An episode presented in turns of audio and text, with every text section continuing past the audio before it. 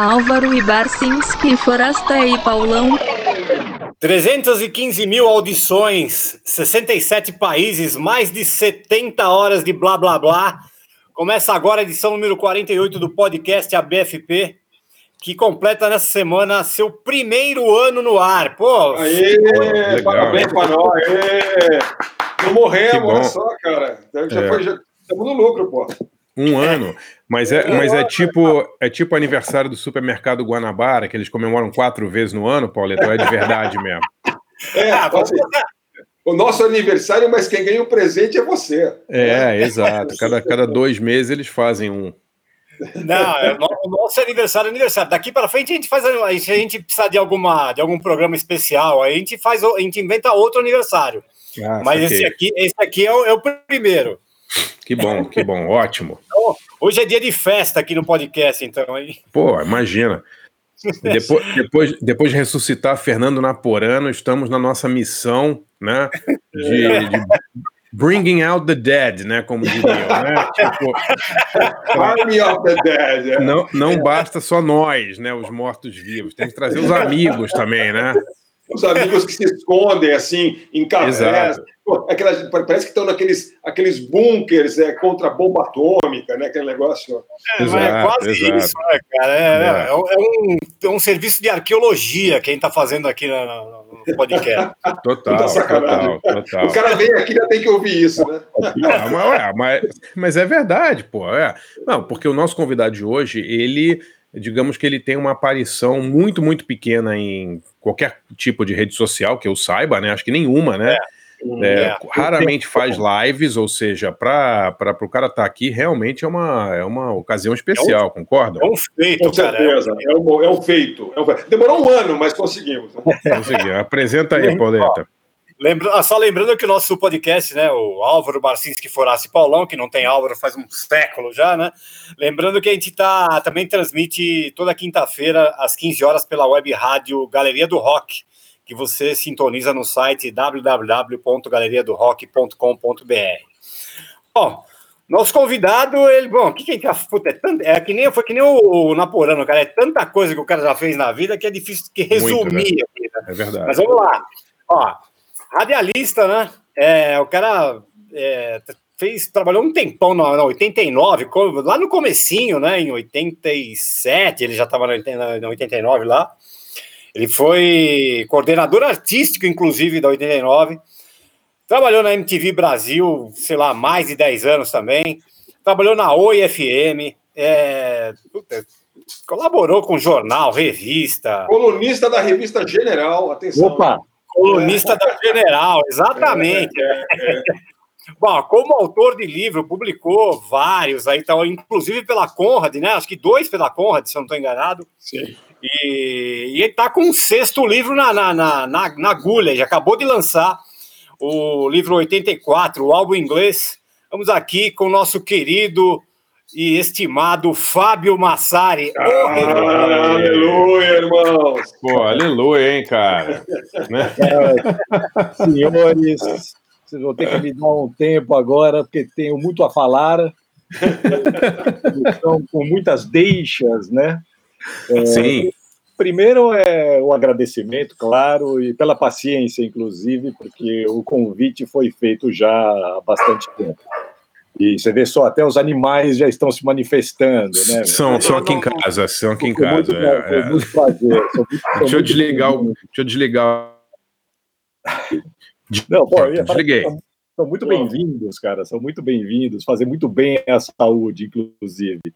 E, mas a, a, presença aqui também deve-se a uma espécie de efeito naporano porque realmente depois da aparição gloriosa do Naporano no vosso programa, eh, eu que almejo né, chegar naquela órbita de isolamento do Naporano. é, né, o, a meta é essa, né, o modo Naporano. Sim, e, sim. Mas, enfim, pô, muito obrigado pelo convite. Vocês que sabem isso, cara. minha estima por todos vocês, muitas histórias juntos. É, já que vocês falaram em livro, só uma das deixas.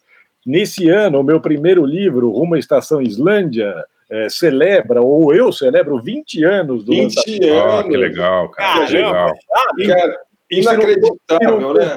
Se não fosse um dos elementos aqui reunidos, né, o Forasta, é, provavelmente ninguém teria publicado esse livro. Cara, foi um dos primeiros livros da Conrad, inclusive, né? Foi uma das primeiras coisas que a gente publicou, eu me lembro, foi justamente rumo à Estação Islândia, que, para quem não sabe, é um passeio aí, uma jornada do, do, do Fábio Massari ao rock islandês. Que, se hoje não é exatamente popular, você imagina em 2001, né? 2001, é, a, a, viagem é de 99, o livro é de 2001, e, pô, se a Conrad, né, se vocês não tivessem publicado naquele momento, muito provavelmente ninguém teria lançado um livro daquele. Né? É, mas sabe, a, a, a, gente tinha esse negócio, a gente falava assim, gente, é, vamos lançar livros que ninguém lançaria, e de fato, de vez em quando eram desses. Né? Exatamente. E que a gente alguém tinha que começar a publicar teus livros, cara. Então, por acaso, deu sorte que foi a gente. Beleza. eram outros muito legais, né? Legal demais. 20 anos. E, e, o Barça, em um certo sentido, também é responsável, porque o Barulho é um livro, porra, seminal para gerações e gerações de, de pessoas como eu que queriam muito escrever um livro, né? Então, Pô, valeu. Apare... Quando apareceu o Barulho, era. Tá aí, podemos fazer, né? Que legal. Ano que, ano, que, ano que, vem faz 30. Então, exatamente. Jesus poderoso. Daí, daí, Jesus daí, tem poder. Daí, 30 anos de barulho. Daí o Return of the Living Dead, né? Ah, é. Exatamente. Massari, a gente só quer saber uma coisa, cara. Se o Naporano viu o, o Frank Zappa aos sete anos de idade, com quantos anos você viu o Zappa? Dois? Não, cara, eu era um pouco mais velho, cara. Eu tinha 19. Não, ah, eu, pô, tá. É, eu, tinha, eu, não, eu tinha 20. Eu tinha 20, tinha 20. 20. Eu tinha 20. Eu tinha 20. Eu já tinha feito 20. É. 20, 20 anos já é uma idade mais, digamos, ah. adequada a ser introduzida a música do Zappa, concorda? Não, é, eu, já, eu já conhecia, já gostava, tinha Sim. sido produzido há alguns anos e com 20, né, consegui ver dois shows ainda, né, em seguida, né? Então, é, foi foi o que eu achava que seria o ápice da minha, né, da minha carreira de, de entusiasta do Zappa, né, assistir Sim. ao show, né, depois eu, depois eu fui na casa dele, aí mudou aí, a história. Mas... Mudou, aliás, aliás uma, uma, das maiores sacanagens que alguém já fez com o Fábio Massari na vida dele, fui eu que fiz, porque é, ele foi lá, entrevistou o Zappa, uma entrevista incrível, gigante, e aí, é, é, e aí a gente ia publicar um entrevistão da, da Bis, né, que era um caderno com oito páginas de entrevista, e aí passou um mês, dois meses, tinha sei lá quem que estava lá, o Durandurão, o que quer que seja que estava lá, mas aí chegou uma hora que tinha que publicar, eu fiquei adiando, porque tinha assim, é, dava pra fazer um livro com a entrevista. Aliás, você devia lançar isso aí como um livro. Ué, o Fábio fez, né? O Detritos Cósmicos, né? É, exatamente, lá pela Conrad. Mas, né? mas, é, mas, é, mas a entrevista está inteira lá? A entrevista, a entrevista que está no livro, também publicado pela Conrad, e esse cultuadíssimo hoje em dia, né? É. Galera que procura muito esse livro. É a entrevista que está lá é a entrevista da Bis. É, tem uma, tem uma. Exato, não é a entrevista completa, uma, é, é, aquela uma, monstra. Tem uma limpeza ali, enfim, na entrevista, como precisou ter, em um certo sentido, né, para a entrevista, para o entrevistão da Bis.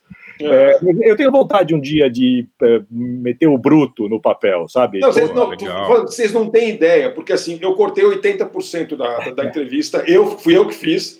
Esse foi o hatchet job, né? Mas, assim, foi, é, cortei 80%, sobrou oito páginas. Você imagina que devia ter lá, sei lá, 100 então, páginas da, de entrevista. Daí para o livro, eu acabei colocando a entrevista editada, que é essa da Bis, né? mas eu tenho, eu tenho, vontade de, de pegar, até para ouvir de novo, faz Sim. anos. Você tem os áudios, Fábio? Você é daqueles é, que guarda? Você guarda tudo? Você é, bem meticuloso cara, com isso, né?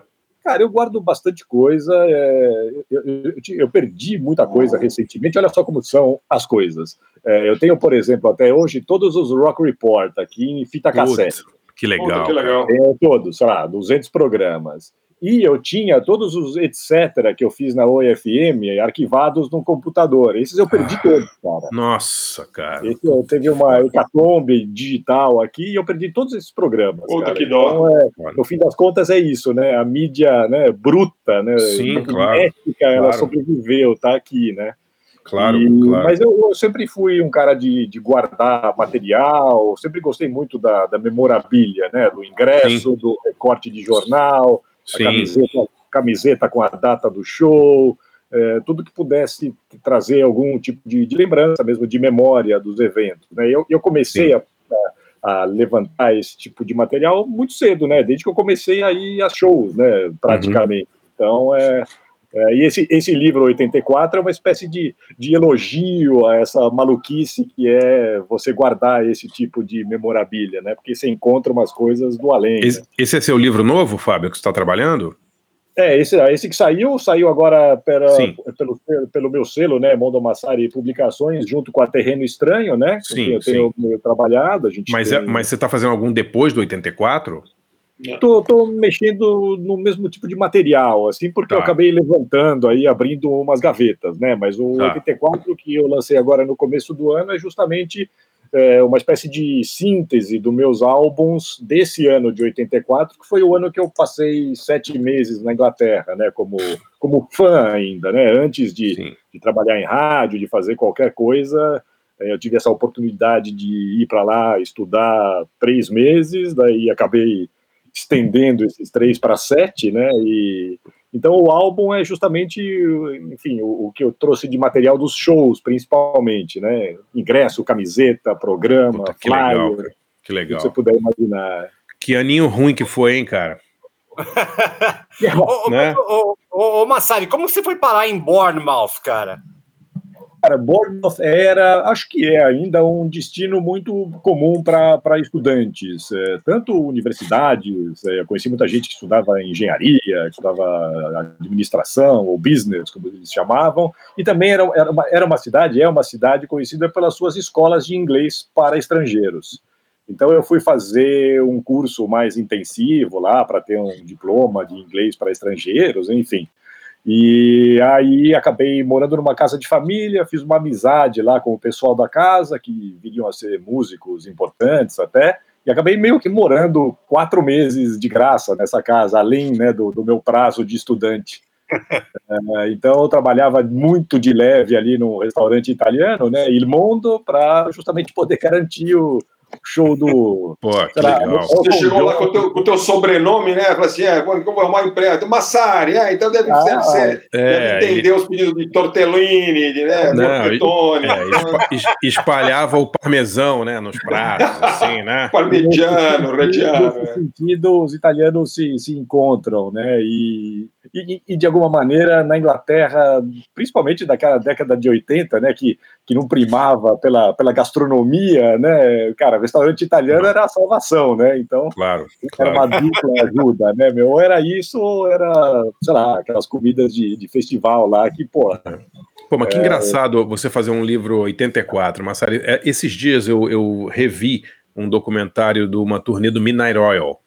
Uhum. E, e o, o, o filme chama Midnight Oil 1984 que é, que é a turnê, é um, é um cara que, não sei se você já viu esse filme, é um filme acho que foi feito uns, alguns anos atrás aí, que é o cara que guardou, que acompanhou essa turnê do Midnight Royal na Austrália em 84, guardou o filme durante 30 anos e lançou agora há pouco. Você chegou a ver isso? Não, não vi, mas tenho, tenho visto umas coisas do Midnight Oil aparecendo, assim, justamente remetendo a essa época. Eu vi um Pô, cartaz, época eu vi um super cartaz, legal, cara. Então, é. Eu vi um cartaz de um show do Midnight Oil dessa época que quem abria o show era o Birthday Party. Puta merda, é mesmo? Olha a coincidência, Agora, banda, banda que eu vou tocar hoje.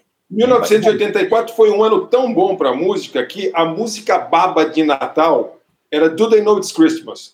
assim, aquele, o, hit, o, hit, ruim de Natal, aquele que fecha o ano com aquela coisa mais horrível e é. tal, era do, do Mid-Year do Bob Geldof. Tá bom, né, cara? Vamos falar só isso. Tá foi o final é. do ano, foi, foi esse aí. É. E eu, eu é. encontrei, né, com, encontrei, vi ao vivo um desses caras, né, que é o Midure, que eu fui, fui no show do Ultravox, né, que era uma banda que eu adorava, né, gosto Sim. muito. Bom demais.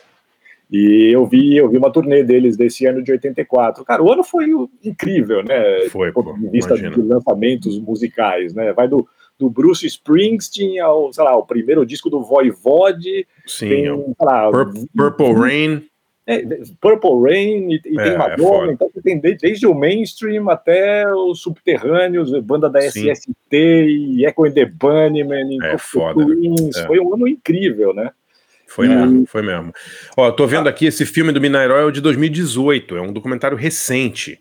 É, é, bem legal o filme, viu? Mesmo, mesmo quem não seja fã do Oil, vale a pena ver. É um amigo deles que, que gravou, sei lá, 50 shows durante esse ano aí, e o cara guardou os filmes todos em casa e, e em 2018 lançou esse documentário. As cenas são muito legais, cara. Peter Garrett novinho, ah, demais, é. Eu tinha cabelo não? Ele tinha cabelo? Não, já era careca já. Oh, já era careca. Nunca, acho que é. nunca teve, acho que nunca teve. Eu me lembro é. bem daquela, daquela, primeira passagem aqui pelo Brasil, foi incrível, né? O show foi, do Olímpia lá. O show do Olímpia, do Midnight Oil, foi a primeira transmissão ao vivo da MTV, com cobertura. É mesmo, vez, é? Foi a primeira vez que a MTV saiu em massa, assim, em equipe. Pô, que legal. Para fazer uma cobertura. É, eu, Gastão, Edgar, mais uma galera, assim, foi, foi demais. E foi, o show foi incrível também, né? Foi demais. Porra, é, é muito eu, legal. Eu, conheço, eu tava lá. Aliás, o lugar onde eu mais encontro o Massari é em show, né, Massari? a última vez que a gente se viu foi no show do Blonde, não foi? Provavelmente, acho que o Forasta eu cruzei também num desses eventos pop load, aí, um desses shows grandes. É, é não, lembro, não tô lembrado se foi o Blonde ou se foi na Pat Smith que eu te encontrei. Eu acho que foi. O Pat Smith foi depois, né? Foi o que foi, foi depois. Então acho que foi no da Pat Smith mesmo. É. é. Foi, uns 10, assim, foi uns 10 anos atrás, porque esse último ano e meio valeu por 10, né? Então, é, exato, exato. Esse último a gente pula. Já, já eu e o Barça tivemos a oportunidade né, de nos encontrar ali no Texas, na beira é. do Rio, na beira do Rio, para ver o West Mother's Temple. Né? Puta, lembra, cara? Que coisa, hein? Cara, esse que... show aí, esse show aí, o West Mother's Temple tocou aqui no Brasil uns Sim. quatro anos depois, né? Em 2018, mais ou Sim. menos, né, no Sesc Belenzinho. Aí eu fui lá no show, obviamente, daí, inclusive, estou com a camiseta do show aqui de São Paulo. É, aí cruzei o Makoto Kawabata, tava ali do lado do Merchan da banda, né? Aí tava sozinho lá, eu falei, ah, vou lá me apresentar, né, meu? Cheguei lá, falei, ô, sou Makoto, sou um grande fã, ah, Inclusive, estava lá naquele show de Austin, na beira do rio. Ele Putz. olhou para mim com uma cara, ele parou e olhou para mim. Aí ele olhou para o cara do Teremin, aquele de cabelo branco, que estava do lado dele, falou alguma coisa em japonês, daí ele olhou para mim com uma cara engraçada e falou: We set the stage on fire. Daí eu ai, falei, ai. Cara, eu lembro, eu lembro, né? Eu tava lá, eu falei, que foi mesmo, cara. Devia fazer isso no SESC. Ele falou, não, impossible, impossible. cara, ele lembra daquele show ainda e certamente a gente vai se lembrar para sempre, né? Na cara, o fogo no palco foi. Tipo... É, foi um show foda, né? Porque era, era, era no Levitation quando ainda chamava Austin Psych Fest, né? Não chamava Levitation ainda, né? Exatamente. Não é isso? Né? Isso, isso foi o último ano que, antes de mudar para Levitation no ano seguinte, 2015. Sim, eu acho que foi o último ano, Massari, que foi ao ar livre. Porque é. depois é, teve um, um, ano que foi, que foi cancelado por causa de chuva. Você lembra não, disso? Então, não, em 2015 a gente se encontrou lá de novo. Sim. Aí o, o, palco do Rio tinha sido o Rio Ah, então foi isso. Então foi isso. É, tem razão. E aí eles trouxeram, eles trouxeram, o palco para cima. Daí em 2016 que teve eh, o problema grande lá, que daí mudou Sim. todo o esquema, né? E aí, e aí virou, esse festival virou indoors, né? Exatamente. Mas esse show do, do, do Acid Mother's Temple foi na beira de um rio, assim, e tinha o, era uma coisa, o, a, o público ficava meio no morro, né? Você lembra? Com, e eles tocando embaixo ali na, na, na, beira do rio e tinha umas projeções no, na, na floresta, era um negócio inacreditável. As, projeções assim, né? psicodélicas eram nas árvores, né? Que estavam é. lá do outro lado do rio, que por sua é, vez negócio... corria atrás do palco, cara. Daí... Sim, era Lindíssimo, e ele, né? E eles tacavam, né, ele, ele tinha aquele, né, aquele, aquele expediente de tacar fogo ali na guitarra. Sim. E aí ele começou, você lembra? Ele começou a jogar o querosene lá e não pegava fogo, né? E aí eu, ele jogava, jogava, eu falava, eu pensei, isso derrota. Tudo certo. Cara, na hora que ele acendeu, pegou fogo metade da bateria. e o cara tocando sem parar. É... E aí o que eu mais me lembro, o que eu falei, mas que barulho é esse? Que barulho é isso? Cara, era a galera gritando, tava todo é. mundo histérico, gritando, Sim. mas pegando fogo, os caras. Momento Spinal Tap no, no, no... Uma puta barulhinha psicodélica. Cara, esse show foi incrível. No foi. começo eu chorei copiosamente, que nem uma criança ali, cara. Eu falei, nossa, o que é isso que eu tô vendo, cara? Que e... demais, né? enfim, divagações de quem está há muito tempo sem ver show, né? Basicamente é isso. Linda, é isso aí. Mas que tocou o, esses, os caras aqui faz uns 4, 5 programas aí, se eu não é, é, é, isso aí. O Acid Mothers, é, é, banda incrível. É, né? é, é, lançando um monte de coisa. Fizeram, fizeram um Levitation Sessions outro dia, uma live aqui do Levitation. Eu até vi, foi maravilhoso, cara. Com eles? Até, até, comprei aqui para ver. Com eles, é. Se você entrar no site do Levitation, você vai ver, tem um mês. Ah, então fizeram um show ao vivo, direto do Japão, maravilhoso, cara. Eu vi que estão fazendo muitas lives, né, do Levitation. E você sim. viu, estão saindo vários dos discos dos shows, né? Estão lançando sim, um monte sim, de discos dos shows. Eu já tentei Foda. comprar tentei comprar dois, na hora que eu fui já não tinha mais, cara. É, é mesmo, é incrível, cara. Incrível. Acaba na mesma hora. Incrível.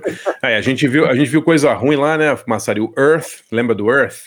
Então, o, o Earth foi justamente nesse palco que era para ser no Rio, só que daí Sim. eles trouxeram para cima ali, debaixo de umas árvores, que continuou sendo Foda, o melhor cara. palco do festival, né? Era o Sim. menor e o mais Sim. legal. E o Earth, não sei se você se lembra, mas quem estava vendo ali atrás da gente com o telefone celular na mão era o Bob Gillespie, né? Claro, pô, é, imagina, que ia, tocar, que ia tocar no palco principal algumas horas depois. Eu acho né? que tinha tocado já, sei lá, tava andando lá, perdidão, lá no meio do gramado, lá, eu olhei e falei, ah, ele tá vindo ver o Earth, ó, esse é, é Foda, né? É foda. Esse, esse, esse ano foi péssimo, era Disney Mary Chain, é, Earth, é, Primal Scream, no ano tá. anterior foi Brian Jonestown Massacre e Dandy Warhols um atrás do outro, é. lembra disso? Pô, esse é. não vi, cara. Esse aí eu não cheguei porque esse foi no primeiro dia. Eu só vi os dois, o segundo é. e o primeiro. Ah, é, é, realmente. Depois, né? E teve o Flaming Lips, né, também, né, para encerrar o. Esse foi, foi maravilhoso, é, esse foi maravilhoso. E outro show maravilhoso que eu vi meio sem querer nesse dia eu tava meio. Falei, ah, vou dar uma descansada, né? Meu, muita banda e tal. Daí eu fiquei olhando pra tenda assim, eu falei, ah, tá aí perto, eu vou lá dar uma olhada. Eu achei que era uma banda chilena, que era aquele Folaxoid. Folaxoid, eu vi também lá. É. Então, mas não era, cara. Eu cheguei, tava come começando o show do Fat White Family. Puta cara, que isso foi foda, cara. É. Cara, foi o. Eu me lembro, aqueles grebo, né? Tudo desdentado, né? Dente Cara, podre. Foi um né? negócio, né? para mim, foi uma das, um dos grandes momentos do festival, assim, porque foi muito inesperado para mim. Eu entrei, cara, já tava todo mundo alucinado, do, do, dois caras pelados no palco. É, exato. Cara, mas pra mim, foi mais o que é mais fascinante dessa banda, eu vi de novo eles em São Francisco depois, num teatro pequeno, cara. É, o mais fascinante para mim é que o som é muito bom.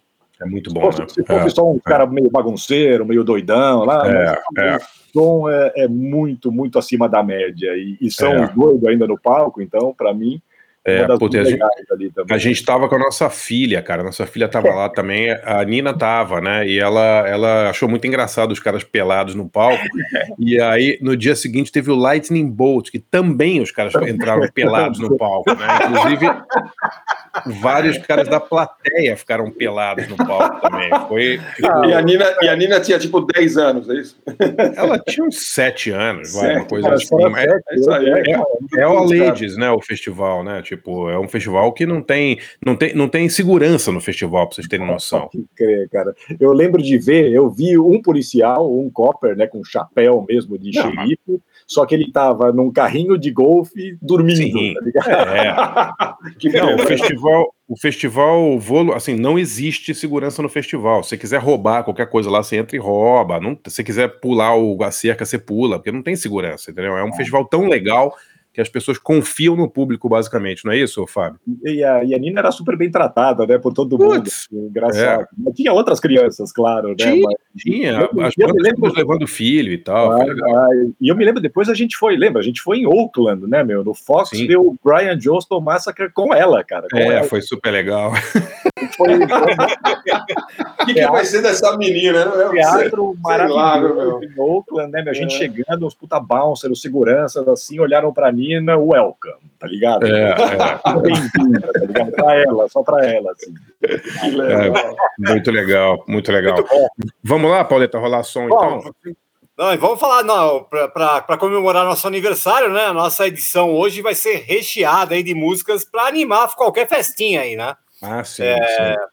Pra, então, pô, temos que, a, temos as duas que eu escolhi vão animar qualquer aniversário, Pauleta, com certeza absoluta. Pode botar no aniversário aí das crianças que vai ser uma animação só. Posso, posso começar? Pode começar aí, Barça. Então vamos lá, é, músicas para animar seu aniversário. Vamos lá. A primeira que eu, que eu escolhi é Happy Birthday, My Darling, do Nelson Ned. Na verdade, essa música não é do Nelson Ned, é do Cláudio Fontana, que fez O Homem de Nazaré. Essa é. música. É, e foi, foi o segundo ou terceiro maior sucesso do Nelson, depois de Tudo Passará, Carinhoso e tal. Essa música fez um sucesso danado. E é legal essa música que ela chama Happy Birthday, My Darling, mas ela é em, ela é em espanhol, né? A música não é em inglês. Ela, ela tem até um, o, o refrão dela começa em inglês e tal, mas é uma música é uma música em espanhol. E vale lembrar também que o Cláudio Fontana e o Nelson Ned eram, eram agenciados pelo mesmo empresário, chamado Genival Melo, que era também empresário de Antônio Marcos, Agnaldo Timóteo, Moacir Franco. E essa galera saía junta em turnê. Você imagina uma turnê Antônio Marcos, Nelson Ned e Moacir Franco, em 1969. É. Só o Drures ali do lado, né? Cara, Drures. o Drures era água ali, né? Pô, Drures e a farinha, né, Fábio? Pelo amor de Deus, né, cara? Uma coisa assim, o, o Genival tinha um isso eles contam. O Genival tinha um apartamento ali perto da sua casa, mais ou menos ali na Angélica, né? Sim, sim. E era um apartamento de um andar inteiro, com quatro quartos, era um mega apartamento, onde morava, essa galera morava junta lá. Sério? Então morava, é, morava o Antônio Marcos num quarto, o Nelson no outro. E, e, as histórias, cara, as histórias são impublicáveis. Assim, as histórias de. É, histórias de festas que duram uma semana, cada uma assim melhor que a outra, cara. Pô, essa que, essas é que a gente quer ver, né? É, é Exatamente. Histórias que a gente queremos quer... de volta, nós queremos de volta, né? Pô, é. até, até que não é muito festeiro, assim, gosta de se esconder um pouco. Eu também não sou que nem o Fábio Massari, né? Claro, mas assim, também não sou muito festeiro, mas, puta, tá, essa altura do campeonato pode ser festa, não precisa nem ter farinha e Nelson Ned, que a gente tá indo, cara. Tá, pode, ser, pode ser, pode ser, qualquer coisa falar é, eu... sobre essas festas dos outros já é divertido, né? Já, já é, é, divertido. é. Não, eu, eu, entrevistei o Cláudio Fontana para um projeto que eu estou fazendo sobre o Nelson Ned. Ele contou umas histórias muito engraçadas, mas tem uma que eu posso contar. Que uma das diversões deles, dele, do, do, do, do Antônio Marcos, do Agnaldo Timóteo, era trancar o Nelson Ned num armário que tinha dentro desse. desse Eles trancavam o Nelson no armário e aí vinha a coitada da, da mulher limpar o coisa e abria, tava o Nelson dentro do armário dormindo, tava. Puta, é, é. Ah, botavam ele desmaiado lá. Botavam ele, é, botavam ele desmaiado, é. Ah, sim, sim. Quando ele, quando ele desmaiava depois de três dias acordado, trancavam ele no armário, entendeu? Então, às vezes ele acordava e destruía o armário por dentro, outras vezes a mulher ia, ia, ia arrumar os lençóis, abrir e tinha um anão pelado dentro do armário. O, o Cláudio Fontana, para quem, quem era adolescente nos anos 80, era o líder daquele da, da grupo com a família dele chamado Grupo Chocolate, né? Sim, sim, eu fui entrevistar ele e tava a família Chocolate toda na sala. Pô, o filho dele deve estar tá mais, ser mais velho que nós, né, cara? É, é, é, o filho já é gigante, mas a mulher dele estava lá também. Ela tinha sido uma das primeiras telemoças do Silvio Santos, uma puta história legal. Que Ela legal. foi das primeiras que apareceram no programa do Silvio. Mas bom, vamos rolar então Happy Birthday My Darling com Nelson Ned, depois uma outra música muito bonita assim para aniversário, que é Happy Birthday do Birthday Party, da banda aí que o que o Massari citou, a banda do Nick Cave, né, a banda australiana, da fase australiana do Nick Cave, uma música de 79 chama Happy Birthday. Então vamos lá, nesse especial aniversários, Nelson Ned, Nelson Ned e Birthday Party, só aqui que tem uma. Que festão, hein? Que festão, hein? Já voltamos.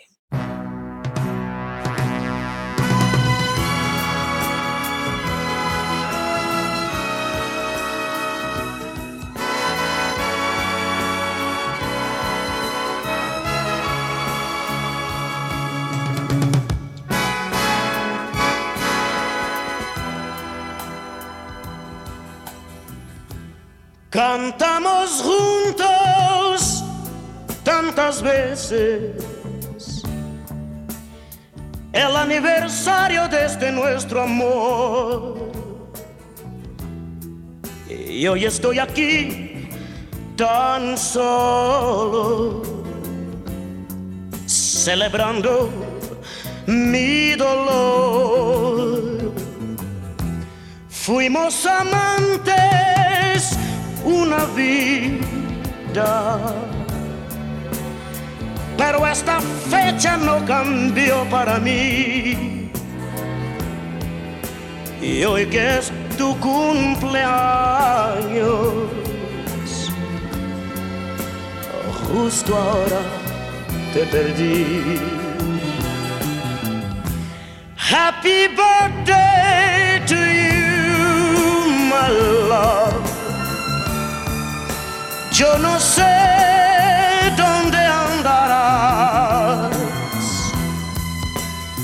Que Dios te bendiga ahora. Sabrá Dios hoy dónde estás. Happy birthday to you, my darling.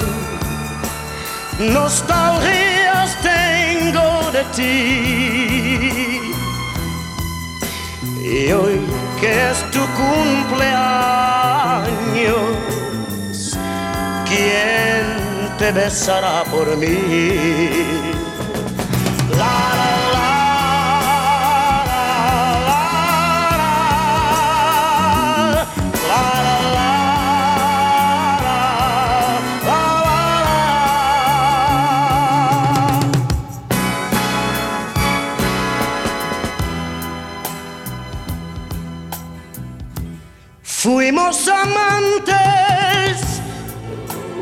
Vida, pero esta fecha no cambió para mí. Y hoy que es tu cumpleaños, justo ahora te perdí. Happy birthday to you, my love. Yo no sé dónde andarás. Que Dios te bendiga ahora.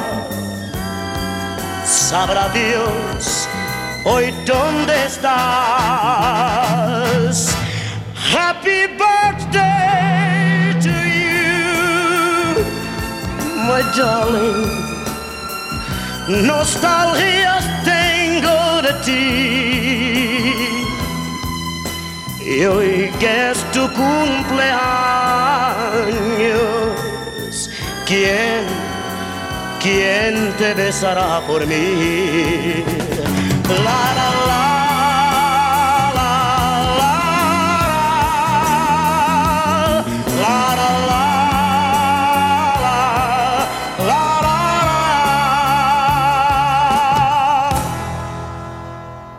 Alvaro E. Ebasensky e Fuasta e Paulau.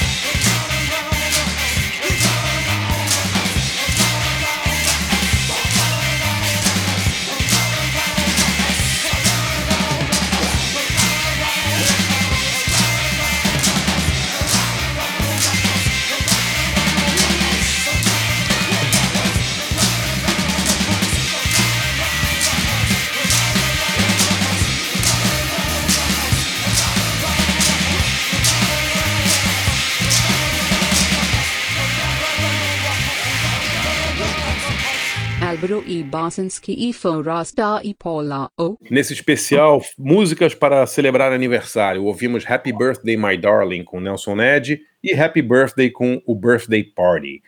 Vou dar aqui minha dica de hoje, Pauleta. É um filme muito legal que eu achei no YouTube. É, chama O Golpe da Boy Band. Você já viu esse filme? É um, é um Não, documentário. mas o, o- o título, o título já deu vontade de assistir. É, é lá da Então. Irlanda, do- é o da Irlanda do Norte, lá? Não, não, não. É, é o. Peraí, que os cachorros estão gritando aqui. Não, é, o, é um documentário sobre um cara chamado Lou Pearlman, que foi o cara que inventou o Backstreet Boys. E tem no YouTube, é, com legendas em inglês, e eu acho que tem em espanhol também. Chama O Golpe da Boy Band, a história de Lou Pearlman. Vale a pena ver, porque esse Lou Pearlman é um cara mais, um dos caras mais trambiqueiros do mundo. Assim, ele, ele fez o Backstreet Boys e depois ele fez o InSync sem avisar o Backstreet Boys que ele, que ele também era o dono do InSync. Entendeu? Ele tinha um. É verdade, ele, ele montou as duas bandas, uma para competir com a outra, e não avisou a uma que ele era o dono das duas bandas, entendeu? Sério, cara. É, é foda. Ele é, ele é um personagem assim, e depois ele foi preso, pegou 30 anos de cadeia por um esquema de pirâmide. O cara já era milionário, ainda deu um monte de golpes. E, e ele morreu de câncer, acho, na cadeia ano passado, um, pouco, um pouquinho antes aí da, da- do estouro da Covid e tal. Mas o documentário é bem legal. E a história do Lou Pearlman é sensacional, né? Como ele criou essas bandas. Ele criou um monte de bandas, né? As que deram certo foram Backstreet Boys e NSYNC, mas ele criou dezenas dessas boy bands, aí, todas baseadas em Orlando. né? Ele, ele pegava os meninos da Disney, não tinha jogado assim? Que eram os, Então, ele foi, ele foi o primeiro cara. trabalhava na Então, Disney. sim, sim, ele foi o primeiro cara a perceber que o centro da, das, para essas boy bands americanas não era nem Nova York nem Los Angeles, era Orlando, porque Orlando tinha uma mão de obra gigantesca de adolescentes que trabalhavam nos parques temáticos, né? Então não é à certo. toa que o Justin Timberlake, a Britney Spears, o Ryan Gosling, todos saíram do clube do Mickey, né? Todo mundo trabalhava ali em Orlando, né? Muito engraçado isso. Nossa, que doido, hein? Caramba. É, louco, né? Louco. E, e ele deu um monte de golpe. Ele tinha, ele tinha uma empresa de táxi aéreo que ele falava que ele tinha mais de 100 aviões. E aí ele mostrava uma foto, assim, de um campo com 100 aviões, assim. E aí depois descobriram que era tudo, eram todos uns modelos, os aviões eram uns modelos pequenininhos. Ele só tinha um avião velho. Que careta! Ele é muito trambiqueiro, é. Ele é muito trambiqueiro. Mas. Assistam, o golpe da boy band, a história de Lou Pearlman. É sensacional ver os caras do Backstreet Boys hoje falando do Lou Pearlman. Muito bom. Maravilha. Que demais. Ô, de- deixa eu fazer uma perguntinha para o Massari, que o Massari, esses sete meses que você passou na Inglaterra, que viraram né, Aham. o, livro, o livro 84, é, pô, faz a sessão inveja pra gente aí, conta o que você assistiu, é, o, que, o, que, o, o que você conta no livro, quais os shows, puta show que você foi lá, conta aí pra nós. Cara, quando, eu- quando eu cheguei à Inglaterra com 19 anos, então, em 84, é, eu fiz 20 bem no, no final da viagem, né? Eu já tinha ido a shows aqui no Brasil, evidentemente, gostava muito, né? E tinha ido a alguns shows na Itália em 83, tinha visto Dire Straits, Peter Gabriel, mas, obviamente, né, essa imersão inglesa, eu queria aproveitar de tudo. Eu queria ir desde o underground, né, descobrir os clubes pequenos até as grandes arenas, né? Então, puta, eu vi de tudo. Vi desde bandas mais obscuras, talvez, como Lotus Eaters, Indians, In- Indians em Moscou, sacou? É E- mesmo, cara? é, e vi, sei lá, Bob Dylan com Santana em Wembley, vi o Monsters of Rock, um festival original, né, no Donington Park, fui, sei lá, fui seis vezes no Hammersmith Odeon, né, que era uma espécie de sonho também, né, conhecer alguns desses lugares, eu sempre fui muito fascinado pelos lugares também e pela eventual energia que que tem, sei lá, no Marquis, no CBGBs, no Hammersmith Odeon, no Fillmore, é, Mas isso no- aí, isso, isso, aí, isso aí, tudo que você tinha é, vivendo em São Paulo, você lia no NME, na Melody Maker, e era, era o que tinha pra gente ler na época, pra ficar ouvindo falar e ficar idealizando esses lugares, né? Claro, Era claro. É, aqui, as revistas até, as pessoas acham que nada, nada chegava e nunca aparecia nada importado. Até tinha, né? Você Chegava, era. Você encontrava. Pinga-pinga, mas chegava, né? Melody Maker você encontrava. Eu, eu comprei muita Trouser Press aqui, que era uma baita Ah. de uma revista. Então, e você vai quase que ide- idealizando alguns desses lugares, né? Porque fora essa coisa mais específica das revistas, eventualmente do um programa de rádio tipo Kid, o Naporano, Uhum. Zé, Roberto Mar, né?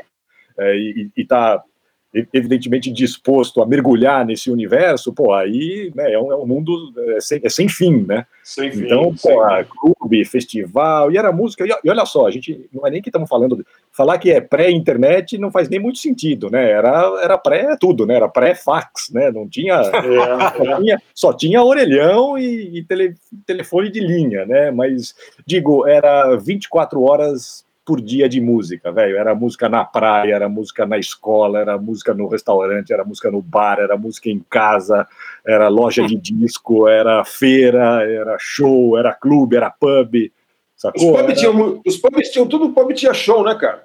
Eu me lembro também disso aí, de- em 88, assim. É, você não tinha nada pra fazer, você estava num pub e tinha alguém tocando. Sim, sim. ele- ele- eles, eles, eles funcionavam quase que como um mercado paralelo, né? Eles é é um mercado também autossuficiente, né? A banda de pub, Uhum. não necessariamente banda de cover, né? Tinha muita banda Sim. com repertório autoral tocando em pub.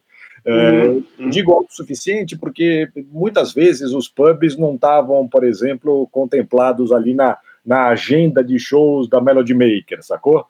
A agenda de shows tinha lá os clubes, os teatros, os espaços de show, mas raramente os pubs apareciam nessa mesma agenda de shows. Eram circuitos paralelos que eventualmente se encontravam, saca? Mas é, tinha muito show em pub. Eu vi várias bandas legais. E, e, claro, às vezes você tinha uma banda famosa fazendo um show no pub com um nome diferente, sacou? Isso é um expediente que, que rolou, rola bastante, acho que até hoje, né? A banda bota o nome da música lá como deixa e vai fazer um show no pub para 100 pessoas, né? Aham. E, E Massari, qual, né? qual- qual que foi o show o, o desses sete meses aí? Aqueles que falam, não, esse aqui foi o melhor. ah, eu vi o Zapa, né? aí, fica, aí fica meio, fica meio desequilibra um pouco, né? Eu vi. Não, mas esse, esse você já esperava que você, tá, você foi lá, já estava É. esperando. Mas de repente um que te pegou ali de surpresa, assim. Cara, é, pô, cada, cada show tem, tem um, um elemento que, sei lá, que trouxe algo de muito doido, assim, pra, co- como informação de show. Sei lá, eu fui no show do Dead or Alive, por exemplo, Caramba! Legal. que é uma banda que eu me, Eu, me eu vi também ao vivo, Massari. Então, eu me peguei defendendo a banda ao longo dos anos, muitas vezes, assim, em conversas com amigos. Defendendo de uma boa, claro. Porque eu Sim. falava, cara, o Dead or Alive já foi uma banda foda, pós-punk, pesada. E eu vi, acho que o- os últimos shows do Dead or Alive, com essa herança ainda do pós-punk que eles tinham. Wayne Hansen tocando?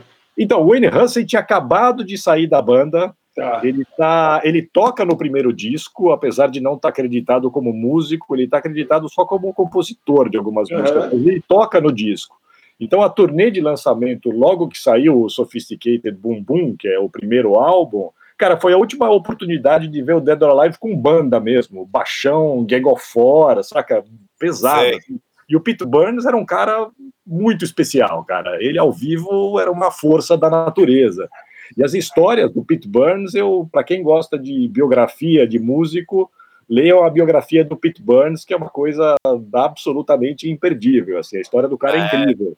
É maravilhosa a história dele, né, A história dele é foda, tem momentos trágicos e tal, mas é, principalmente nessa primeira fase ali do punk, dele como punk em Liverpool, trabalhando nas lojas de disco e depois formando as bandas. Ele teve aquela Nightmares in Wax, né? Porque depois tem uma, nos anos 90, tem uma Nightmares on Wax, né? Que é uma banda de, É. de eletrônica. Mas ele teve essa primeira banda Nightmares in Wax, que era de altíssimo nível, pós-punk, cheio de um groove meio dançante, mas eh, dark, para usar uma, uma, uma palavra que se usava ou se usou em algum momento, né?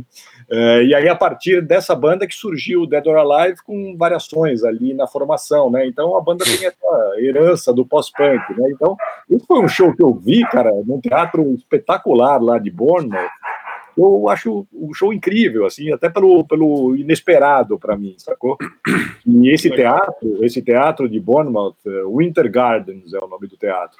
Foi um teatro super importante lá. Em 63, os Beatles tocaram nesse teatro e algumas das primeiras imagens que a América viu da Beatlemania foram gravadas fora do teatro, no dia que eles tocaram na cidade, em Bournemouth, sacou? Porque coincidentemente tinha umas equipes de TV americanas nesse dia para ver qual que era desse tal de Beatles.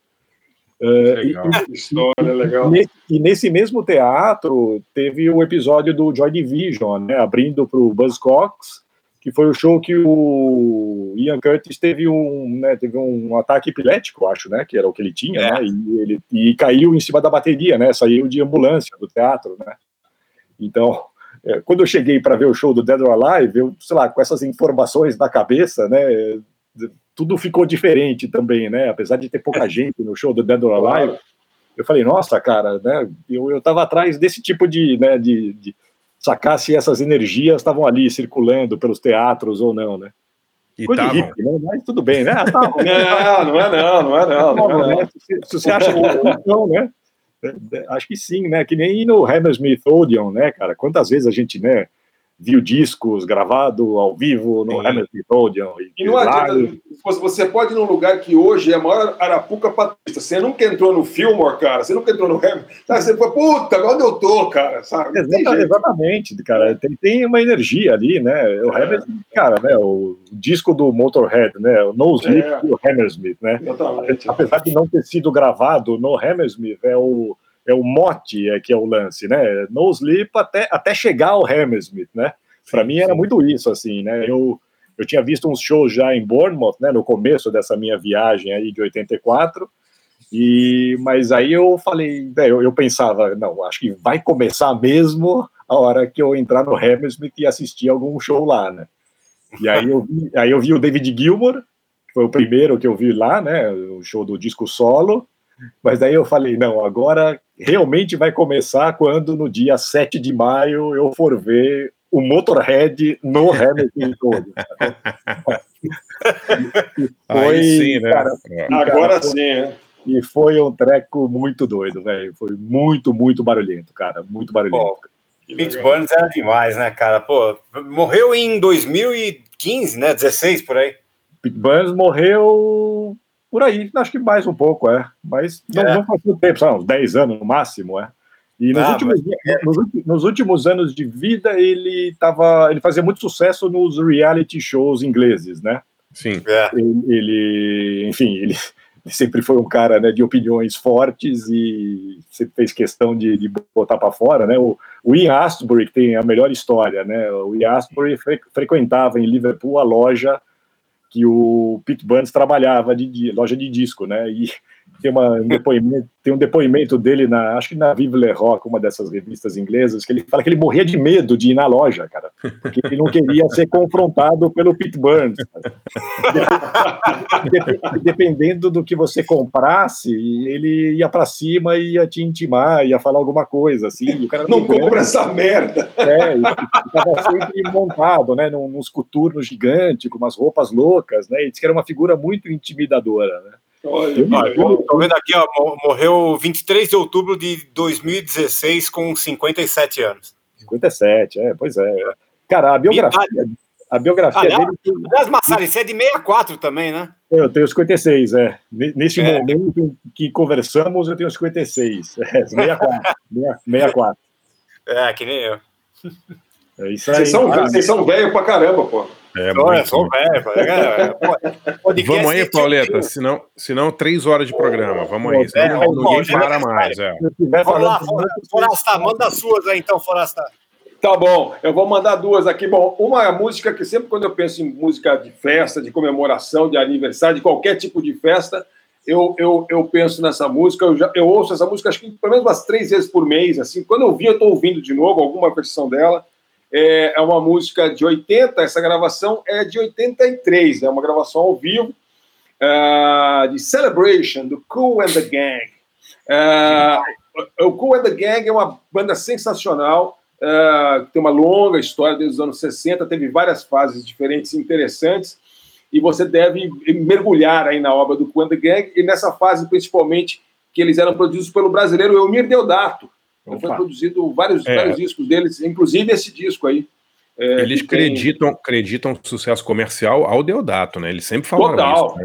É. Total. Eles eram uma coisa mais, mais um pouco mais jazzística, soulzística. tal. Começaram como uma banda não tinha vocal, né? O É. Gang era uma banda de funk instrumental, né? Exatamente. Exatamente. É, e aí, quando entrou o Jeitinho, né, que é o cantor, cantor, Sim. cantor mesmo, todo mundo conhece lá tal. Aliás, eles são únicos caras de funk meio diferente que não eram americanos que estavam no, no do The Noite's Christmas, né? É, na gravação. É, eles estavam lá no meio da, da galera lá do Paul Young do, e do, sei lá, do Boy George. Mas, enfim, é sensacional, tem uma série de versões. É, eu adoro uma versão com a Linda Carter, a Mulher Maravilha. Vocês, por favor, coloquem Linda com Y Carter, uh, Celebration, você vai ver, tem no YouTube, é uma maravilha, eu recomendo demais. Então, vocês ouçam aí é, é Celebration é, com, o, com The Gang. É, e para dar uma desbaratinada, para não falar que eu só toco música velha, vou dar uma, uma música mais novinha de um cara que eu ouvi falar outro dia. Aliás, numa coisa revista, imagina, eu comprei outro dia uma Mojo, fazia tempo que eu não via, e eu comprei uma Mojo, custa assim, é duro comprar revista no Brasil agora, custa 70 reais uma revista, né? R$ 69,95 uma edição da Mojo, mas é tanto tempo que eu não via que eu comprei a edição de abril, e aí tem um cara aqui que é muito legal, é um australiano, o cara ele nasceu em Gana, mas ele, ele é de Canberra, ele é crescido lá em, em, em Austrália, tem um nome chamado Genesis Ouso, O-W-U-S-U. Eu estava ouvindo umas coisas que eu nunca tinha ouvido falar assim na, na Mojo, e esse cara é muito legal, muito legal. É um som meio, é meio é, é funk agressivo, sintetizador, é, animado, é, é, tem, um, tem um punch diferente. Assim, o cara gostei bastante. Aí peguei uma música chama é, The Other Black Dog, é, do Genesis Ouso, uma excelente música para festa. É, aliás, o disco todo vale a pena ouvir. Como é que chama o disco? O disco chama Smiling with No Teeth. É, sorrindo sem dentes. Então vamos, vamos lá de Genesis Ouso e Coen Gang.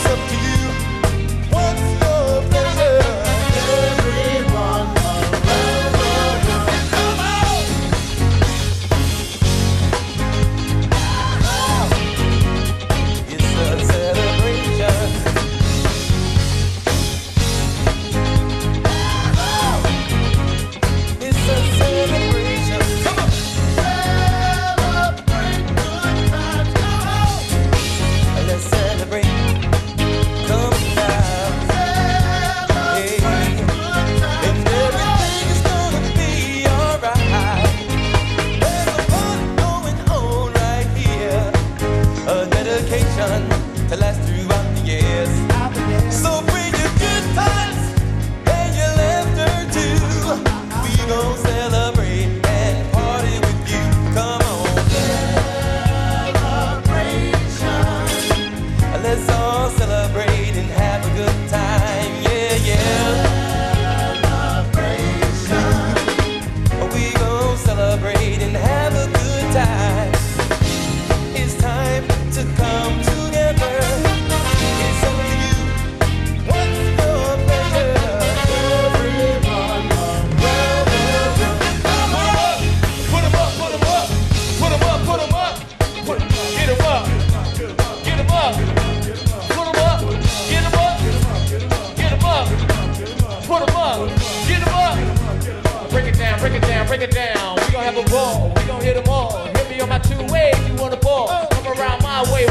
crumb. Come around my way, we gon' hit 'em up. I hit you with the one, two, three to the four. Got about five couple girls at my door. They looking real good and they wanna get in. Drop top in, metal twins. Come on, now put 'em up, get 'em up. Get 'em up, get 'em up. Get 'em up, put 'em up. Get 'em up, get 'em up. Put 'em up, put 'em up. Get 'em up, put 'em up. In the back, get 'em up. Break it down, break it down, down, down, down. Tonight, tonight, in the storm the wig gear. Air Force Ones, laying in the cut. My people know what's up. I'm looking for a hot chick down the cut. So we don't want no problems up in here, huh? So we gonna drop them platinum plaques all year. So, put them up, get them up, get them up. Put them up, put them up.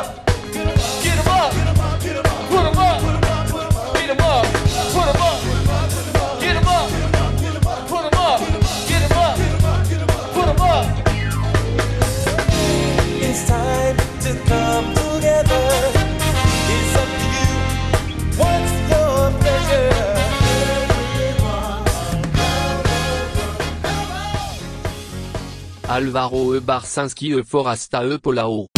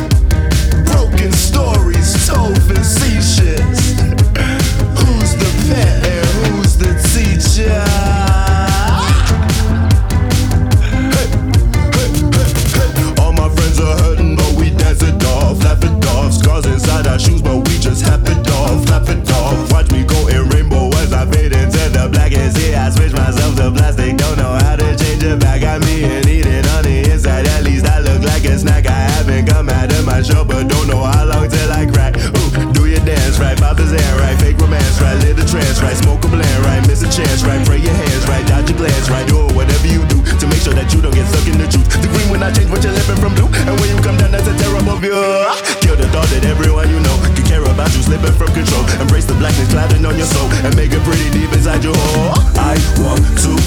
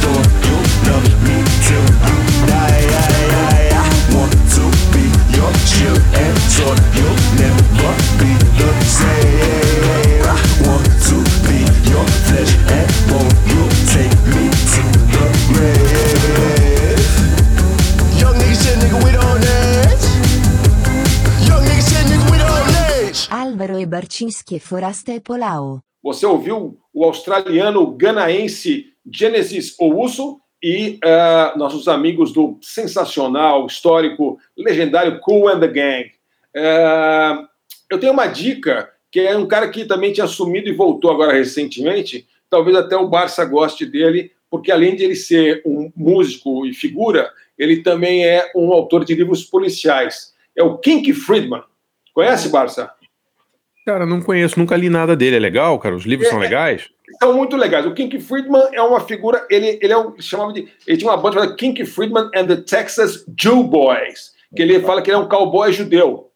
E ele tá velhinho já e tal, mas ali, além de ele ser uma figura muito interessante e de, com uma, uma, obra muito, muito diferente, muito, coisa que só, só, é possível nos Estados Unidos. Aquelas personagens assim que, que não dá para acreditar que existe uma, um cara como ele. Uh, mas ele também, nos anos 80, começou a escrever livros policiais, em que o detetive, o personagem principal, o detetive que investiga as coisas, é o King Friedman. Então, assim, é, são uma série de detetive que, assim, que ele escreveu e que o personagem principal é um cowboy judeu figura. E daí ele bota um monte de personagens que existiam, na verdade, amigos dele e tal, nas histórias, tipo Hatsu Sloman, que era, enfim, um, um, jornalista da época e gente desse tipo. Esses livros são muito engraçados e o King Friedman é um cara muito, muito figura. E ele voltou recentemente com um álbum, um álbum novo, depois de muitos anos, chama-se Resurrection. Então, é, é, um personagem que, se você entrar no mundo dele, quando você vê, você está passando dias ali, porque conecta com Bob Dylan de um lado e com. Olha, é, é vale a pena. Visite aí o nosso amigo é, kinkfriedman.com, que você não vai se arrepender. Ô, Fábio Massari, deixa eu te falar uma coisa. Eu, eu esse livro novo seu é, é, me fez pensar uma coisa que estava no nariz, claro, mas que me aí ficou óbvio, porque, aliás, a arte é muito legal, o design é muito legal, não, não perce... eu não percebi quem é que fez, inclusive, a, a, o, design do livro. O design é incrível, porque é todo colorido, cheio de, de suas memorabilhas, né? Quem que fez a arte do, do, do livro? É, Guilherme Teodoro. É, já tenho trabalhado com ele há um tempo, é, fez alguns dos meus livros da época da Ideal, Tá. É, e, e para esse aí, realmente foi um trabalho de fôlego, porque eu basicamente joguei na mão dele duas caixas de coisas, né?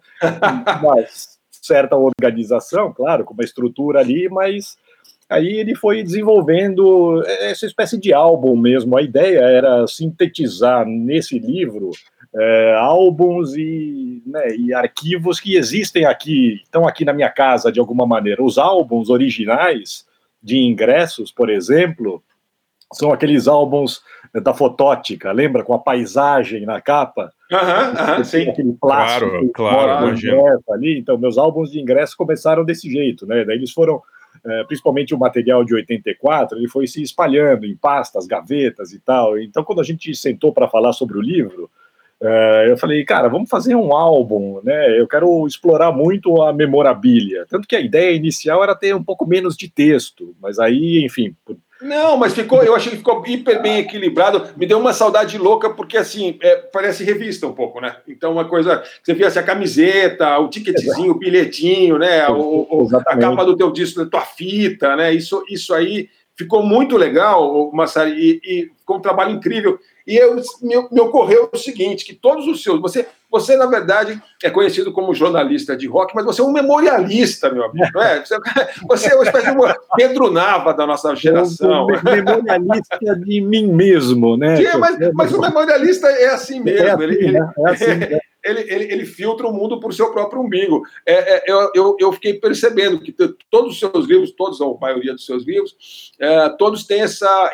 Aliás, desde o rumo à estação Islândia, né? Já tem alguma coisa, né? É. Tem alguma coisa que é, você vai re, é, revisitando o seu, seu passado, tentando fazer conexões e ligando e, e fazendo sentido é, conceitual e, e, emocional, eu acho, né? Porque eu fico imaginando se eu tivesse. Eu nem, jamais teria como fazer um livro como esse, porque eu nunca guardei patavina e fui muito menos show que você. Mas se eu fosse fazer um desse da minha vida, não só de rock, ou Barcinski, ou Paulo, ou qualquer um, entendeu? Como seria um livro desse, sabe? Eu fiquei pensando isso quando eu li o teu livro. Ia ter, o meu ia ter coisa de GP, ia ter coisa de, sei claro, lá, de outras coisas, claro, né?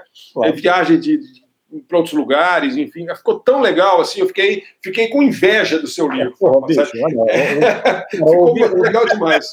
Cara, ouvir isso de você, cara, para mim já, já ganhei a edição do livro. Para mim é. Pô, Agora eu já comprei, não adianta. Só você me der o autografado agora. Me, Espiritualmente, né? Espiritualmente. No sentido de que, ouvir isso de você é demais, velho. Imagina Cara, que que é isso. é, tem uma loucura que é, cara, de alguma maneira, o, o tipo de texto que eu tentei fazer, se é que eu posso falar assim, para esse livro, ele dialoga um pouco com o da Islândia, porque acho que é algo que eu sempre tentei fazer nos livros, de alguma maneira, que é, é justamente esse trabalho de memória, né? E, e, portanto, a coisa autoral, né? Algo do Gonzo, né? Eu como primeira pessoa, né? Eu como cara que está experimentando essas coisas e trazer um pouco de informação jornalística, enfim, né? E tentar, claro, fazer isso em, harmonia, né? Tentar trabalhar bem esse tipo de texto. Tem um cara que eu gosto muito, um, um crítico de música inglês, o David Tup, com dois Os, P, é um cara da The Wire e tal, e os livros dele são assim, cara, são é, resgates de episódios, é, crônicas de viagem com entrevista, memorialismo e jornalismo, então é, acho que, pô, se você detectou isso, realmente é, é o que eu tentei fazer muito humildemente, cara. Não, e fez, fez muito bem, fez bem demais. E agora vou voltar à sua, à sua menção ao Kinky Friedman. Eu tenho um disco dele que eu adoro e ele dialoga de fato com o Dylan, né? Quase um personagem de Bob Dylan, né? Ainda que Quase, seja, quase, quase. ainda que seja um contemporâneo, né? Também, né? Aliás, Tem- aliás, ho- hoje, hoje, o dia que a gente está gravando, é aniversário de 80 anos do Dylan, né? Exatamente, é. Exatamente. O Cara, King, o King Friedman, é, você tem, é, o King Friedman tem uma, uma- o grande hit do King Friedman, para vocês terem uma ideia, é, chama-se They Don't Make Jews Like Jesus Anymore. Eu não estou me lembrando bem o, qual que é esse disco que eu tenho, mas eu lembro que é uma coisa meio spoken word, assim, é ele contando umas histórias, talvez tenha a ver com alguns dos livros. Eu vou, eu vou dar uma sacada, assim, mas eu sei que eu tenho esse Kinky Friedman em CD em algum lugar. aí. Que legal, olha aí. Mas o que eu queria falar era sobre o Kool and the Gang, porque, Ah, é?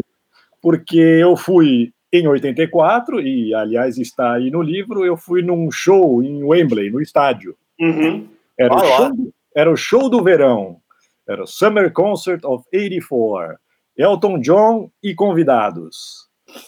E aí tínhamos lá Wang Chung. Alguém lembra do Wang Chung? Claro, pô. Claro, pô. Imagina. talvez. Tinha Wang Chung, tinha Big Country, que entrou no lugar do Paul Young, que iria tocar, mas acho que estava com problema de garganta, chamaram o Big Country.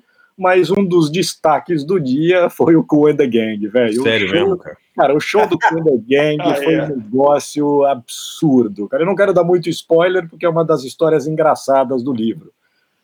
Mas teve um momento ali que um cara, sabe-se lá como, o cara apareceu dançando sozinho no teto, na estrutura superior de Wembley, do estádio. Lá em cima. Um negócio absurdo. Aí a galera percebeu e todo mundo começou a gritar, né, meu?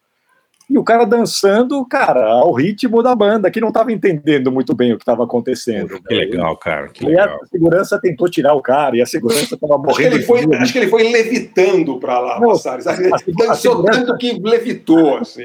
A segurança foi engatinhando para tentar tirar o cara, e o cara dançando que nem se tivesse no programa Soul Train, assim, e a banda Que legal, cara. velho, e o estádio inteiro dançando. Na hora que tocou o Celebrate, cara, era 72 mil pessoas dançando como se não houvesse amanhã, cara. Foi Que legal. Muito legal isso, né? E acho que essa é a conexão do Coen the Gang com, com o Band Aid, porque o Paul Young estava lá nesse dia, tinha um monte de músico, era evento grande, acho que já, já foram ficando. Ó, vem aí no fim do ano aí que nós vamos ganhar um dinheiro aí. Faz Que sentido. legal, faz cara. sentido. Que legal. Ganhar um dinheiro e dar o dinheiro, né? E dar o dinheiro, é, exatamente. Maravilha, hein? Pô, é bom, é, bom, Celebration é brincadeira, né? O poder dessa música é piada, né? Você, porque quem é DJ, vocês que são, em algum momento foram, foram é, DJs aí, eu nunca fui, mas eu desconfio que até hoje, se você botar ali, é, uma- é, é, salva a vida de qualquer, de qualquer pista, né, cara? Ah, qualquer uma, cara. É, a música, essa música é meio infecciosa, assim, né? Ela é uma dessas músicas assim que você põe quando a pista tá caída, levanta qualquer pista de qualquer gênero. Isso que é mais Qualquer legal. Você pode botar, você pode botar em festa com, com de Festa idoso, gótica. né? em- De, de asilo, Casa- Casamento. casamento. É. É isso aí. Paulão, toca aí, Paulão. Vamos lá, então. Pô, para comemorar nosso aniversário de um ano de podcast, eu separei duas músicas aqui, uma antiga de 84 e uma de uma banda antiga que tá lançando uma, que lançou a semana passada uma música nova, puta, é maravilhosa. Então vamos lá. A antiga é o Tones on Tail, pô. Nossa. É o, o, pô, o projeto do que os, o Daniel West e o Kevin Haskins, né, do, do- da banda gótica Bauhaus, fizeram ali na paralela naquela época, né? E eles lançaram um disco só, né, chamado Pop. E, puta, e por falar em Levanta Defunto, né, essa música que eu vou tocar, Go, é uma das minhas músicas preferidas de todos os tempos, né, cara? É, é- é Levanta Defunto mesmo em pista de dança, é impressionante. É uma das músicas que eu mais gosto na vida. Essa e da Dada do Trio, cara, são acho que minhas duas músicas favoritas da, do- da, da vida, assim. É muito, eu adoro, cara. E, bom, e vamos ouvir então Gol, né, da- do, do, do Tones on Tail, que é de 84, e a música nova da banda velha, é, é, pô, saiu um single novo a semana passada do A Certain Ratio, lembram deles ou não? Opa, Né?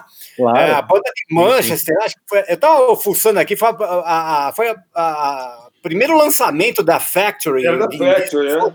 foi dos caras, é, foi uma música dos caras. E, e, cara, eles lançaram, eles são de, são de, de, de Manchester, né? E eles lançaram semana passada um- uma música nova, cara, que é um petardo, assim, é pra pista de dança, é, chamada Emperor Machine que é, que é com esse cara, esse produtor, né, Emperor Machine, que é um, um produtor também dessa cena acid house, essas coisas aí, que, que- da- da- da- dessa praia. E ela, puta, a música é maravilhosa. Então, duas aí pra gente bailar aí na nossa festa de um ano de podcast. Primeiro Tom's on Tail com Go, de 84, e depois o A Certain Rachel com Emperor Machine, de 2021. Vamos lá.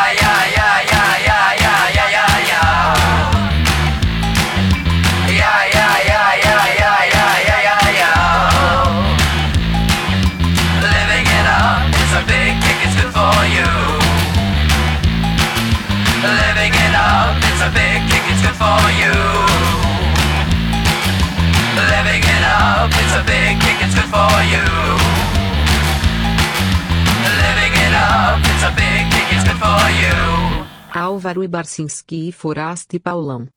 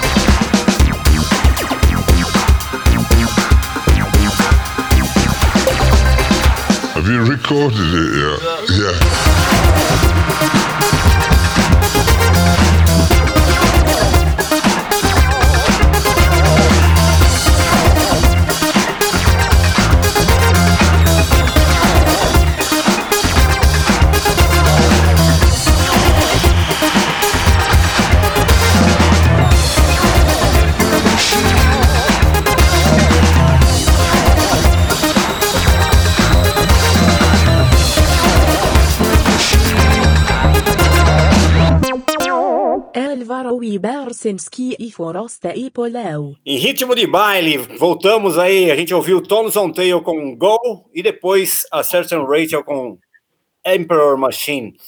É, minha dica é sobre. Puta, eu tava assistindo um documentário que eu nunca tinha visto. O Barcinski deve ter visto, aliás, deve ter ido no lugar, que é, que é chamado Sub Berlin, The, The Story of Tresor. Que é o, já- que é o documentário que é de 2008, daquele clube de techno e música eletrônica em Berlim, na Alemanha, chamado Tresor. É o, é o documentário que o Chris Liebing fala que, a, que o teto fica pingando de, de condensação. Exatamente, Esse cara. filme é muito legal, cara. Cara, tava, eu, não, eu não tinha visto. Por falar em festa, É. né, cara? O meu, para quem, pra quem não sabe, né, o Tresor é um clube alemão, né, em Berlim. Uma casa bem underground mesmo. é, foi fundada ali no comecinho dos anos 90. E era num cofre, né, de uma loja de departamento, né, Barça? Você foi lá, não foi? Fui, é, realmente o Tresor, porque era, num, num- num- era numa caixa forte, né? O clube inteiro era dentro de uma caixa forte de um. Não me lembro se era uma seguradora, uma coisa dessa, assim, mas era. Os caras têm, e tem entrevista com, com os donos, né? Os caras que inventaram a Tresor, eles contam é, a emoção de ver aquele local pela primeira vez, né?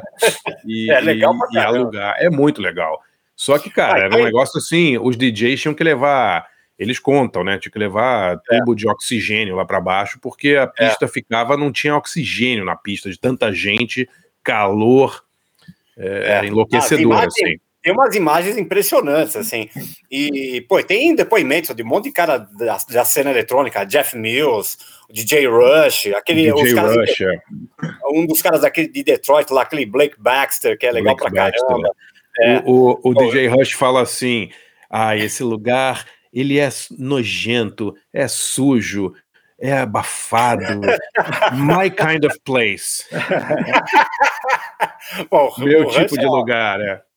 Figuraça, né, cara? É figura, E tem- é figura. E tem o Chris Liebing, né? O, DJ que, é- que é, inclusive era, era chapa da, da circuito ali, né, Barça? Sim, veio muitas É. vezes. é. Veio na primeira circuito. Que, aliás, Aliás, vai, fazer, ele- vai fazer 20 anos, Pauleta, Ah, 11 de outubro. é. É Só verdade. Eu, eu acho que nós temos que parar de ficar falando, ah, aniversário de não sei o que lá, 20 anos, É. 30 anos, 40 anos. Tá aqui, nossa senhora, meu. que É foda, né? O Chris foda. Liebing, cara, acabou de lançar um remix de um, de um disco novo do, do Martin Gore, do Depeche Ah, Mode. é? Porra, É, legal. é puta de um remix legal, tá ouvindo aqui. Bom, então minha dica é essa, pô, assistam esse, esse documentário Sub Berlin, The Story of Tresor, é, de 2008, tá inteirinho no YouTube, a direção do, do Tilman Kunzel, Kunzel, sei lá como é que pronuncia o nome do alemão aqui, e é demais, cara, bem legal. Muito legal. Bom, e aí, o que, que fazemos? Ah, Agora- o... Não, fala aí, fala aí. Não, é falar que, que agora é o nosso amigo Fábio Massari, né? Verdade, Sim. dica, né? Vou dar dicas. Antes eu vou lembrar, evidentemente, que também contemplei muito as bandas de metal, né, nesse ano de 84. Vi o Dio com o Queen's Ah, é? Vi o Dio com Puta, você viu? Queen- era o, que, era o Holy Diver? Era o Holy, Holy Diver, Diver, né? Holy Diver, exatamente. Putz, essa turnê é muito legal. Like É, a rainbow in the dark. Fez, fez aniversário de morte do, do, do Dio a semana passada. Fez 11 anos. Vivian Campbell tocando guitarra? Vivian Campbell, eh, Jimmy Bain e Nossa. Jimmy Apis. Nossa, Cara, foi nossa. espetacular. Nossa. A última música do show, só vou dizer isso, a última música foi Mob Rules com as luzes Ah. do teatro acesas. tá? Nossa, que Caramba! legal. Cara, tinha Que cara legal. rolando no chão, negócio insano, insano. Cara, o dia, o dia era demais, né? 1,40m de pura, puro carisma, né? Cara, era, era figura apaixonante, velho. Eu gostava muito de Rainbow, gostava, Também, obviamente, também. dos discos do Black Sabbath com ele. E essa parte da carreira solo eu acompanhei bastante. Esse show foi incrível. Foram três datas eh, do Hammersmith, eh, fechando a turnê de, sei lá, 40 shows ali pela Inglaterra. Puta, que legal, cara, que legal. Queen's Rack abrindo, né? A banda começando, aí foi lançado o primeiro disco nesse ano de 84. E também fui no Monsters of Rock, né? Numa outra oportunidade eu conto as histórias do Monsters of Rock, que foi uma doideira. E Porra, também, que legal. Para fazer a ponte com a pista de dança, teve um outro show muito doido que eu vi que também merece um capítulo à parte, que eu fui no show da Divine, né? Olha, cara, isso é mesmo, né? É, eu vi no Rio, Pô, cara, aí legal sim, demais, hein? cara. Aí sim, hein? Fui no show da Divine ali, nessa época que ela fazia os shows ali, com aquela base meio. Disco. Totalmente disco, né? Meio Donna Summer, né? Meio George É. Moroder, né? Era um cara chamado Bob Orlando que fazia para ela. Tem um vídeo famoso dela no Hacienda. Tá. E é, mas esse show de 83, cara, eu não sei se a plateia do Hacienda era meio difícil, né? Sabe-se disso, né? E, cara, os caras estão meio blasé, assim. Cara, o show que eu vi dela foi, cara, Babilônia total, velho. É Todo mesmo, mundo abraçando ela. Ela pegava um lencinho de papel, assim, passava no meio dos seios e arremessava na cara da galera, tá ligado? Nossa, que legal, cara. Lembrando, conta aí, conta, conta rapidamente aí para os ouvintes, o Massari, que não, não sabem quem é a Divine, por favor. A Divine era uma, foi uma personagem eh, dos filmes do John Waters, eh, muito importante, né? Uma drag que Pink Flamingos, Pink onde, Flamingos, ela, onde ela ingeriu fezes de cachorro, né, na teoria. Né? É, Não, na teoria não, na, na realidade. né, na realidade. Tem, É, na realidade. tem aquele documentário que é a história dos dois, né? A história da Divine Sim. e do John Waters, né? Que eles É. foram muito amigos e tal, eram da mesma turma, né?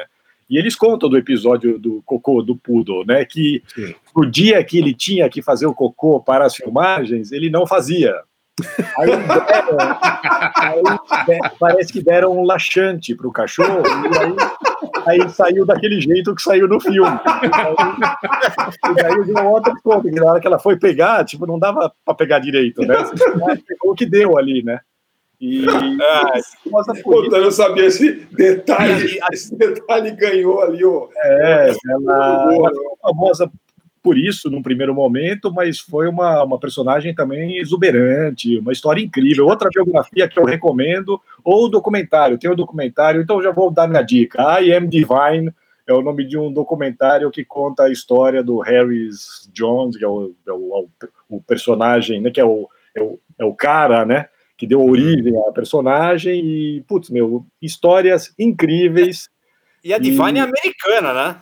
americana. E aí ela, principalmente nesse período aí dos anos 80, de 83 a 85, ela fez muito esses shows eh, com a base meio pré-gravada e ela cantava lá. E os singles foram parar nas paradas inglesas, ela tocou no Top of the Pops. Eu tenho, eu tenho um aqui, aquele Ah. You Think You're a Man. É, eu tenho vários aqui, era demais, era demais. E- You Think You're a Man. É, Walk Like a Man. Era tudo assim. Então os shows foi, foi da Divine ao Dio, para resumir. É Porra, isso. que legal. Tudo que tiver- Lembrando que a, a Divine originalmente nasceu Harris, né? Era o nome, Harris, né, da Harris Divine, Glenn Milster. É, né? Harris exatamente, Glenn.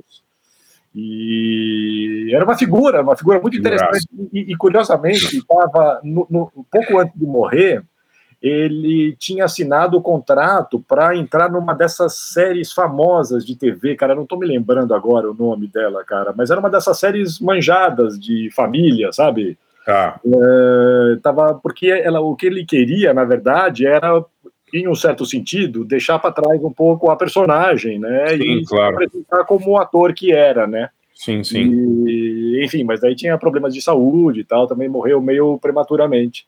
E, mas ah, o documentário I Am Divine é muito bom e, cara, só os, só os, os comentários do John Waters valem o filme, cara. É o cara mais engraçado do mundo. Meu. O John Waters é, sem dúvida nenhuma, o cara mais engraçado que já existiu. Não, tem Esse ninguém cara- que chega perto. É. Ele devia ter um talk show, né, cara? Porque assim, é, é inacreditável. Você começa a ver os vídeos dele falando, é, e fazendo palestra, né? Ele, ele- ele- ele- acho que vive e ganha muito mais dinheiro fazendo palestra que qualquer outra coisa, né? Ele fez um monte de livro, né? Ele, ele lançou Um monte de vários livros. Tem um monte de livro e acho que ele lançou um disco pela Sub Pop agora, se não me engano, ou pela É.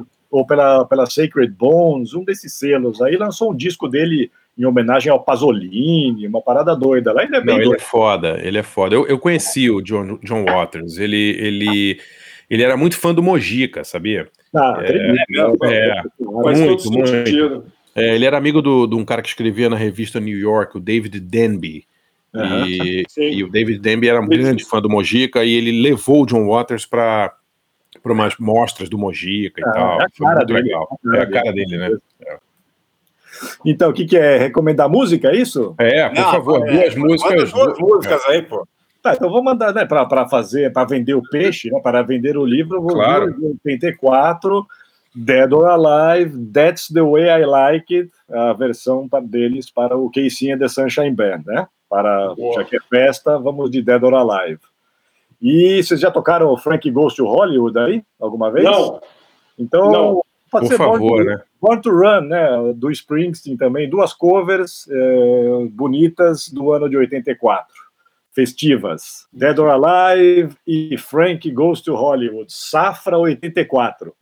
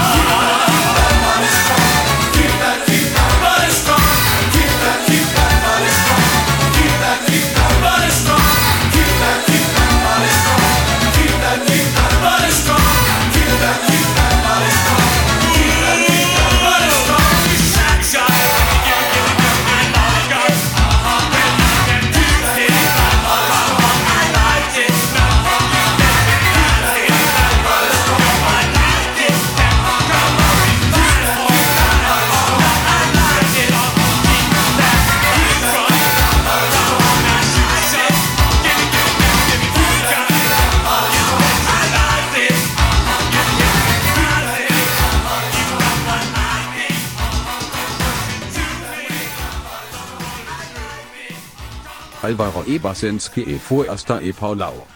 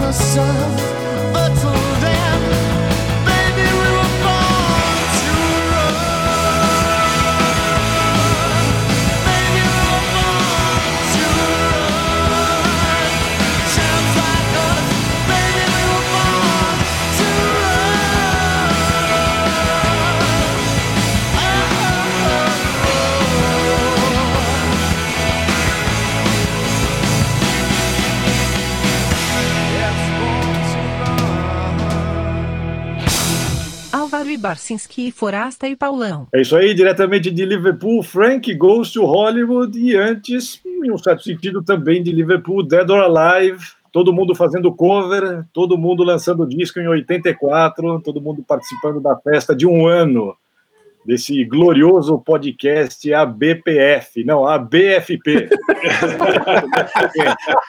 ABFP.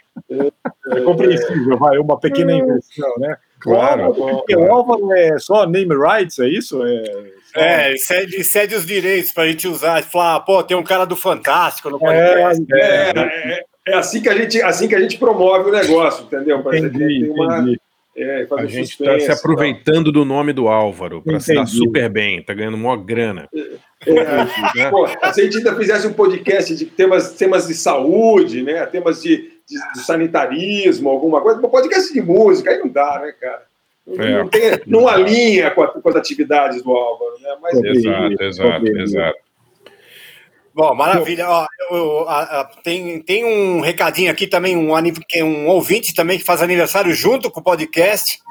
É, escreveu pra gente aqui, o ouvinte, o nome dele é Ébano, ele é lá de Aracaju, Sergipe, e diz que acompanha a gente pra caramba aqui e tal. E ele manda aqui, ó, no dia 27 de maio, data em que vai o próximo programa vai ao ar, é o meu aniversário. Por favor, mandem parabéns para mim e para outros nascidos nessa data, como o como a, como a Siux e Siux. Opa! É, Vincent Price, Christopher Lee, e esse aqui é homenagem ao Barcinski, que odeia Cinema Paradiso. Giuseppe Tornatore. Feliz aniversário, Ébano! É. Ébano, cara, o Boa, Vincent, Ébano. Vincent Price e Christopher Lee no mesmo dia? Pois é, tá, ele, Brincadeira, né, ele tá dizendo aqui, eu tô lendo o Nossa. e-mail dele aqui, ó. Que legal. E, ó, e Porra, é também, ó, legal. ah, no, no dia 27, né, ó, É Dia Mundial dos Meios de Comunicação, ele tá falando, avisando aqui, ó. Manda aqui Olha meus mais sinceros parabéns e agradecimento a vocês. E também o Dia Nacional do Serviço de Saúde.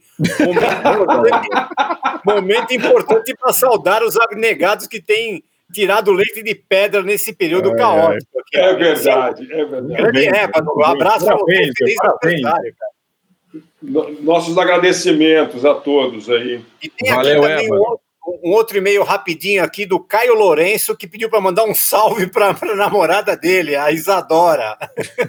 Fábio Massari, manda um salve para Isadora. Isadora Prado. Não me Isadora comprometo. Um